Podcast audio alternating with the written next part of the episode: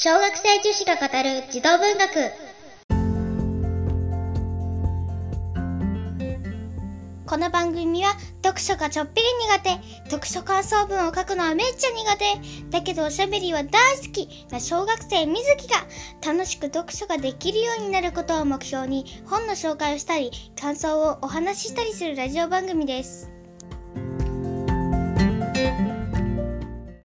水田ビブリオ探偵社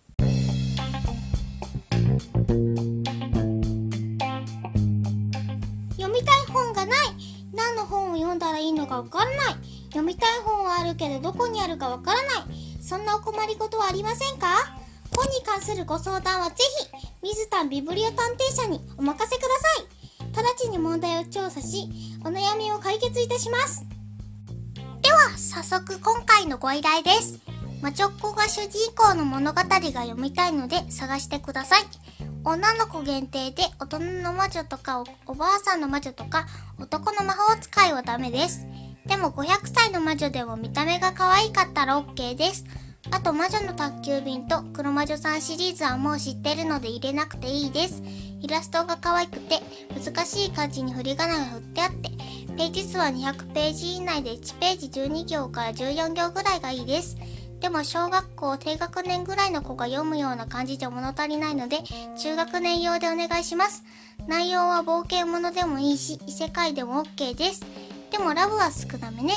では調査お願いします。という調査依頼が来ております。すぐに調査して報告いたします。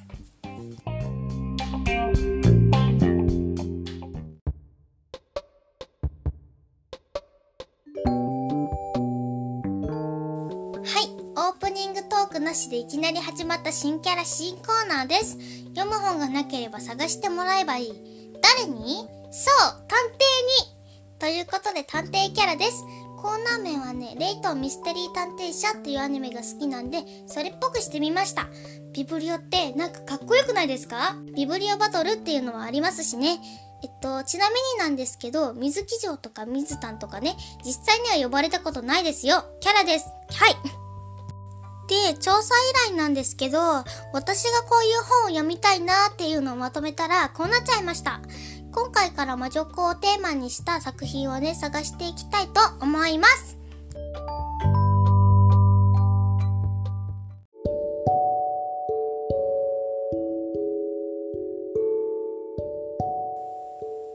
エンディングのお時間です。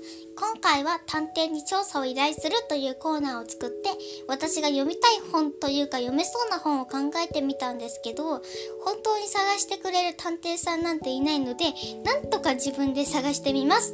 ということで、次回は探偵さんが調査の報告書を用意してくれているはずなので、どんな魔女っ子作品があるのか発表したいと思います。ではでは、小学生女子が語る児童文学第5回目お聴きくださりありがとうございました。お相手はみずきでした。バイバーイ